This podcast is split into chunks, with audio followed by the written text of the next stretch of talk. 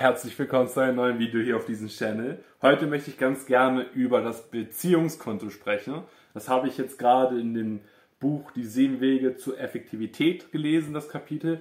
Und ich fand das sehr inspirierend und will einmal meine eigenen Erfahrungen damit teilen. Und ich glaube, der ein oder andere könnte davon echt was lernen. Also wenn du Bock hast, das Buch mal zu lesen, ist unten in der Videobeschreibung verlinkt. Und heute möchte ich da über dieses Thema sprechen. Und ja, was ist das Beziehungskonto? Du kannst dir vorstellen, wie so ein Finanzkonto, also ein Konto, wo du Geld drauf hast. Ähm, kommt Geld drauf, geht Geld weg. Manche haben viel Geld, manche haben gar kein Geld, sind dauernd im Minus und haben ein Problem ins nächste, das Geld irgendwie wieder in den Griff zu bekommen. Und im Grunde genommen geht das eigentlich in fast jeder Hinleihe oder in fast jedem Lebensbereich so ein Konto. Meistens natürlich sind, es, sind diese Dinge mit anderen Sachen verknüpft.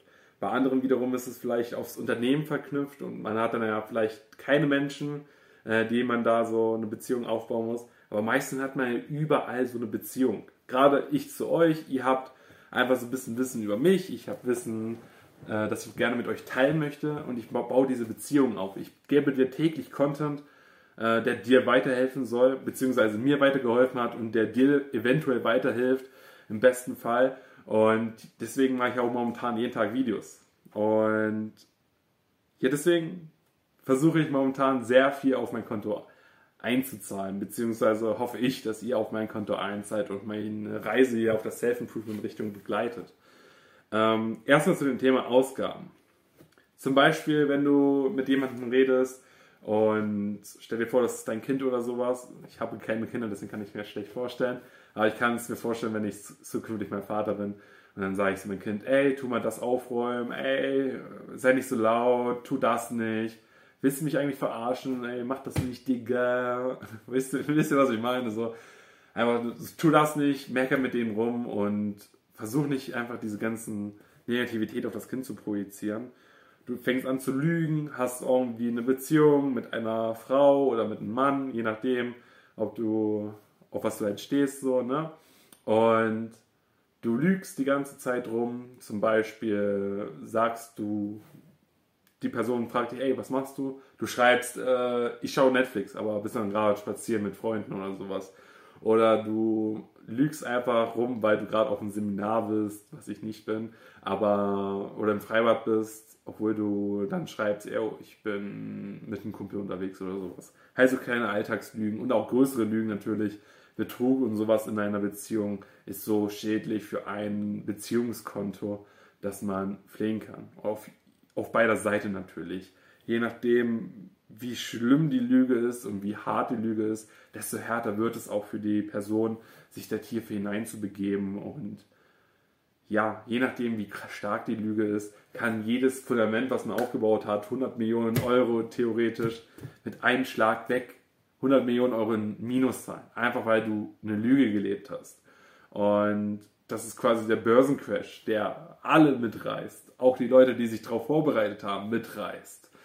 Und deswegen eigentlich, äh, das eigentlich nicht möglich ist, glaube ich. Manche Leute verdienen ja dann noch mehr Geld, wenn man ein Börsencrash ist.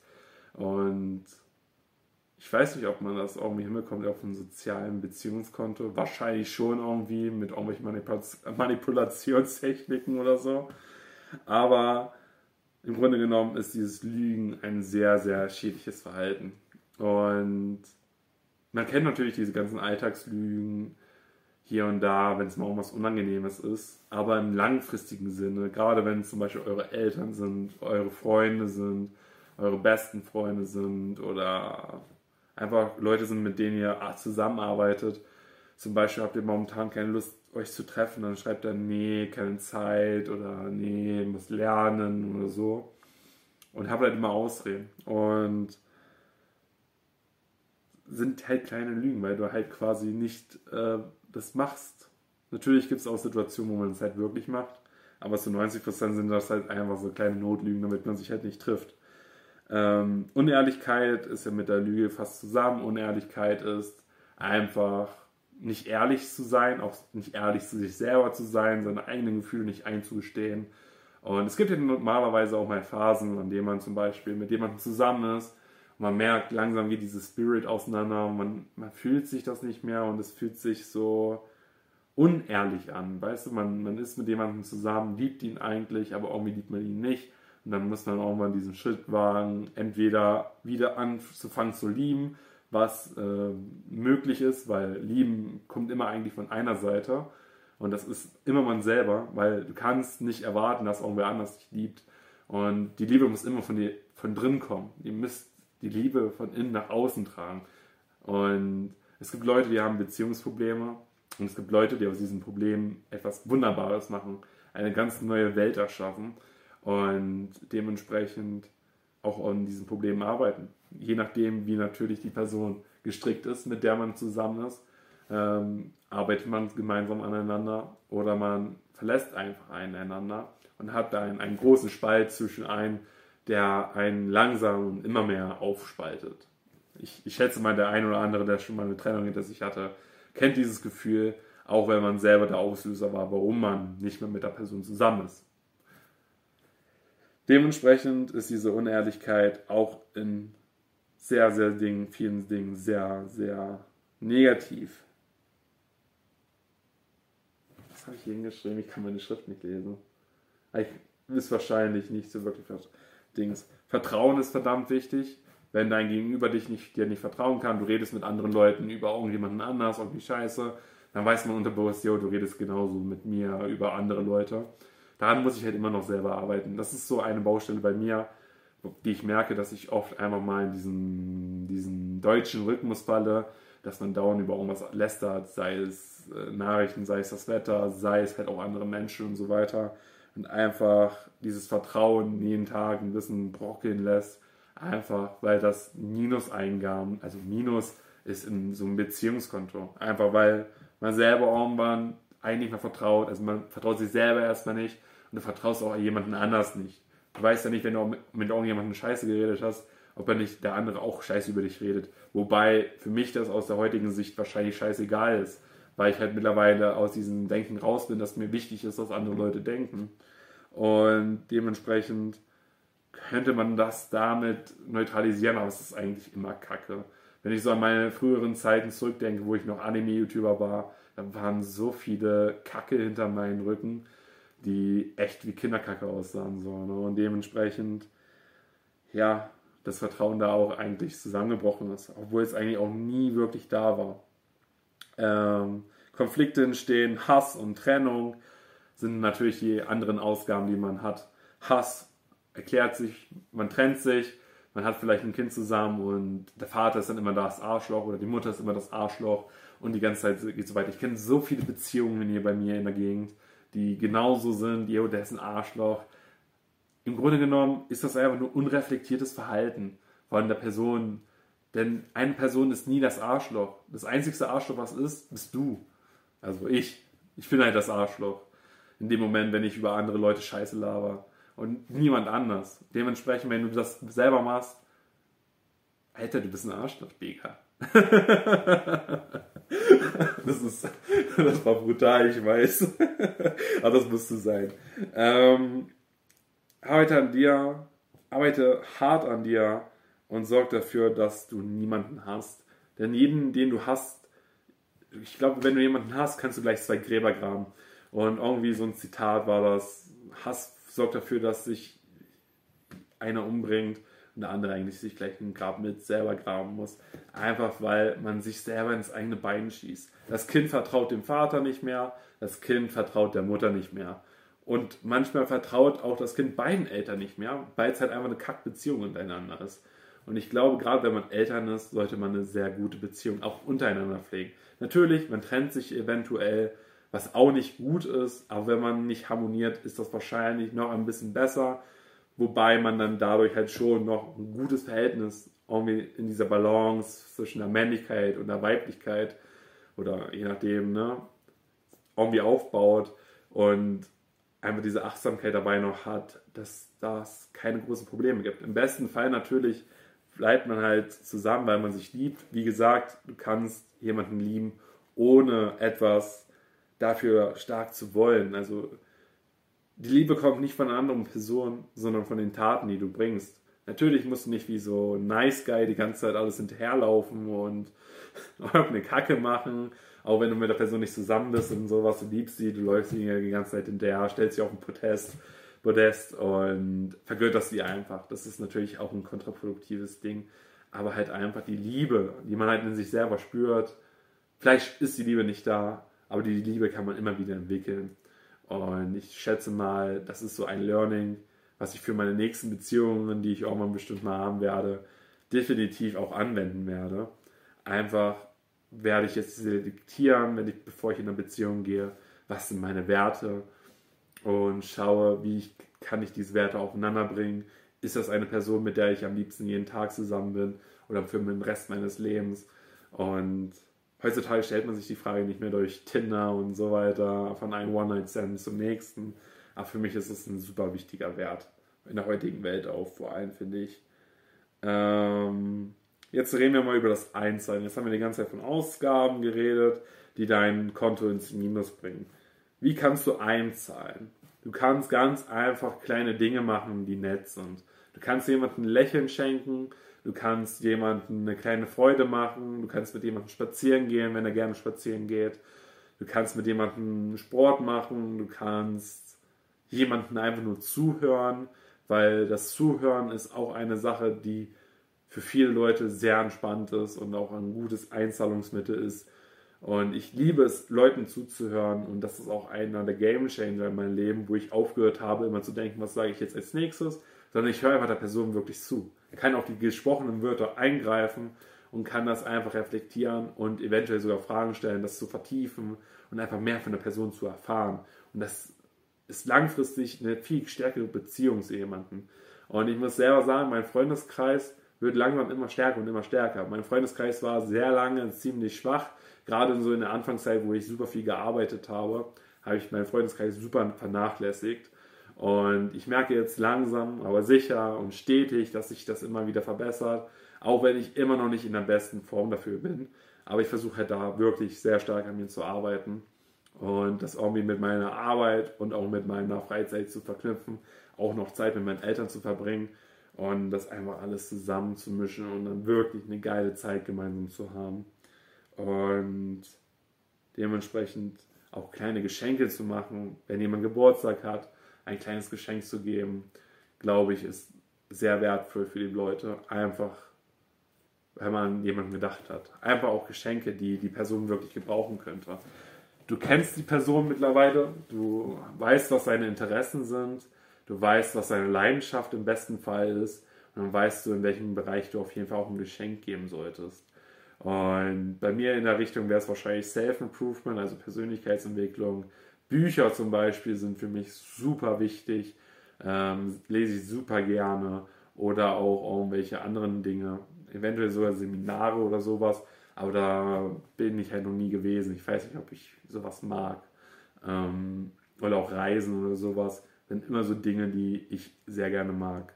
Und es muss natürlich nicht immer teuer sein, es reicht auch diese kleine Anerkennung oder irgendwelche Sachen, die super wichtig sind, um einfach selber dran zu arbeiten, finde ich persönlich. Und dementsprechend kann man da echt viel noch rausholen. Und ja, kleine Freuden, Lächeln schenken, jemanden die Tür aufhalten oder jemand eine Nachricht schreiben oder einfach mal anrufen oder eine Sprachnachricht schicken. Ey, ich wollte einfach mal Danke sagen. Ey, Dankeschön, dass ihr da seid oder Dankeschön, dass du da bist für mich. Einfach so ganz kleine Dinge und es freut jeden eigentlich, diese Dinge zu hören. Außerdem solltest du deine Hilfe anbieten, denn Hilfe kann jeder mal gebrauchen, sei es jemanden zum Zuhören, sei es halt wirklich mal irgendwie Hilfe, wenn du irgendwas reparieren kannst oder irgendeine andere Sache, wo du halt helfen kannst. Vielleicht alten Menschen Wasserflaschen reintragen, wenn du siehst, dass sie gerade so Kanister Wasser haben und denen einfach dabei helfen oder einfach zu fragen, ob man helfen kann oder ähm, allgemein immer zu fragen, wie geht's ein.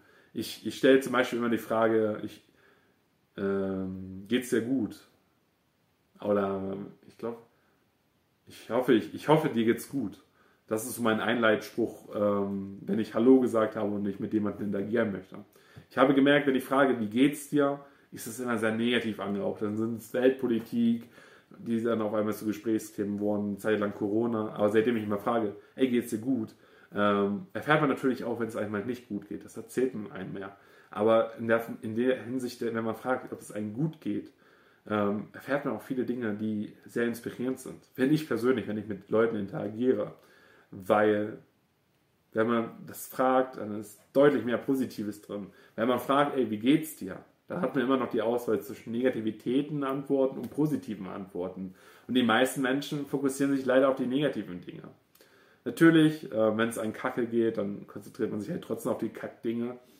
Aber ich habe festgestellt in den letzten zwei Jahren, wo ich immer mal mit den Leuten hier interagiere, dass die Leute tendenziell fröhlicher drauf waren, wenn ich gefragt habe, wie gut, äh, ob es ihnen gut geht. Weil dieses Gut im Satz sorgt dafür, dass es jemandem gleich besser geht und an die schönen Dinge denkt, die an den Tag passiert sind. Und jeder erlebt schöne Dinge am Tag. Manche Leute erleben auch schlechte Dinge am Tag. Und ich hatte heute sicherlich auch schon schlechte Dinge, wie zum Beispiel die Westen, die, die mich mal wieder verfolgen und die mich momentan echt plagen, weil, keine Ahnung, die mögen mich irgendwie, die krabbeln immer in mein T-Shirt rein. Das ist so richtig lästig. Ich habe so eine Phobie dagegen, auch wenn ich da keine wirkliche Angst gegen habe. Also ich habe so eine Paranoia immer. Ich habe so eine Paranoia vom Westen mittlerweile. Und ja, am Anfang kann es sein, wenn du mit jemandem, der eine schlechte Beziehung hat, der ziemlich misstrauisch unterwegs ist. Das heißt, der traut dir nicht so. Der, der, der denkt sich so, hm, der ist jetzt irgendwie komisch. Warum ist er jetzt so drauf? Vorher war doch so ein Arschloch. Und jetzt verhält er sich komplett anders. Guck ich mal. Und nach einer Zeit werden Luftschlösser gebaut und man will das super schnell erreichen, aber die Luftschlösser brechen zusammen. Es braucht halt einfach Zeit, sich persönlich weiterzuentwickeln und auch diese Beziehungen untereinander zu verknüpfen und zu verstärken. Eine Arbeit, wo ein Schloss ein, oder ein, ein, ein Dings aufgebaut ist, so ein Luftschloss aufgebaut ist, äh, kann man denken, jo, jetzt, jetzt ist doch mal eine Zeit, jetzt kann ich wieder kritisieren. Aber wenn man das macht, bricht alles zusammen und es braucht halt einfach sehr viele Zeit. Es kann sein, dass es Jahre dauert, bis der Prozess so ist, dass man auf einer Ebene ist, dass man das Vertrauen auch nicht verliert, wenn man einen Fehler macht. Aber manche Leute brauchen halt einfach diese kontinuierliche Verbesserung der Zeit, um keine schnellen Lösungen zu finden und diese Lösungen dann nachhaltig zu verändern. Und dabei solltest du nicht ungeduldig sein, weil Ungeduld ist immer der Auslöser von Gewalt und wenn du ungeduldig bist, dann verhältst du dich sehr toxisch, meiner Meinung nach. Du wartest den ganzen Tag, das sehe ich vor allem, wenn die Leute auf der Bahn warten, sie sind ungeduldig und warten und warten. Natürlich, wenn man Anzug, Anschlusszug hat oder einen Flug verpasst, ist kacke. Aber im Grunde genommen ist Zeit einfach so unrelevant. Du kannst so viel Zeit in deinem Leben haben, äh, wie du willst, für irgendeine Aktivität. Du könntest dir diese Videos hier anhören und dabei einen Spaziergang machen. Den Podcast gibt es nämlich auch auf Spotify. Du kannst auch einfach mit diesen ganzen Dingen, die dich beschäftigen, einfach mal sagen, nee, Digga, kein Bock. Und dann machst du halt einfach was anderes. Ich zum Beispiel war ja schon mein ganzes Leben lang eigentlich in der Selbstständigkeit drin. Und es hat angefangen, als ich damals mit meinem YouTube-Channel 2012 angefangen habe. Und von dem Tag an habe ich eigentlich immer diese Selbstständigkeit angestrebt. Aber hätte ich diese Selbstständigkeit nie angestrebt, dann wäre ich heute wahrscheinlich auch in irgendeinem handwerklichen Beruf. Und damals hätte ich das absolut nicht gefeiert. Heutzutage würde ich das sogar gut finden, einfach weil man dadurch viele Skills lernt, die man in seinem späteren Leben nochmal gebrauchen kann. Und dementsprechend kann man auf so vielen Ebenen Dinge lernen, die einen auf so vielen Ebenen glücklich machen.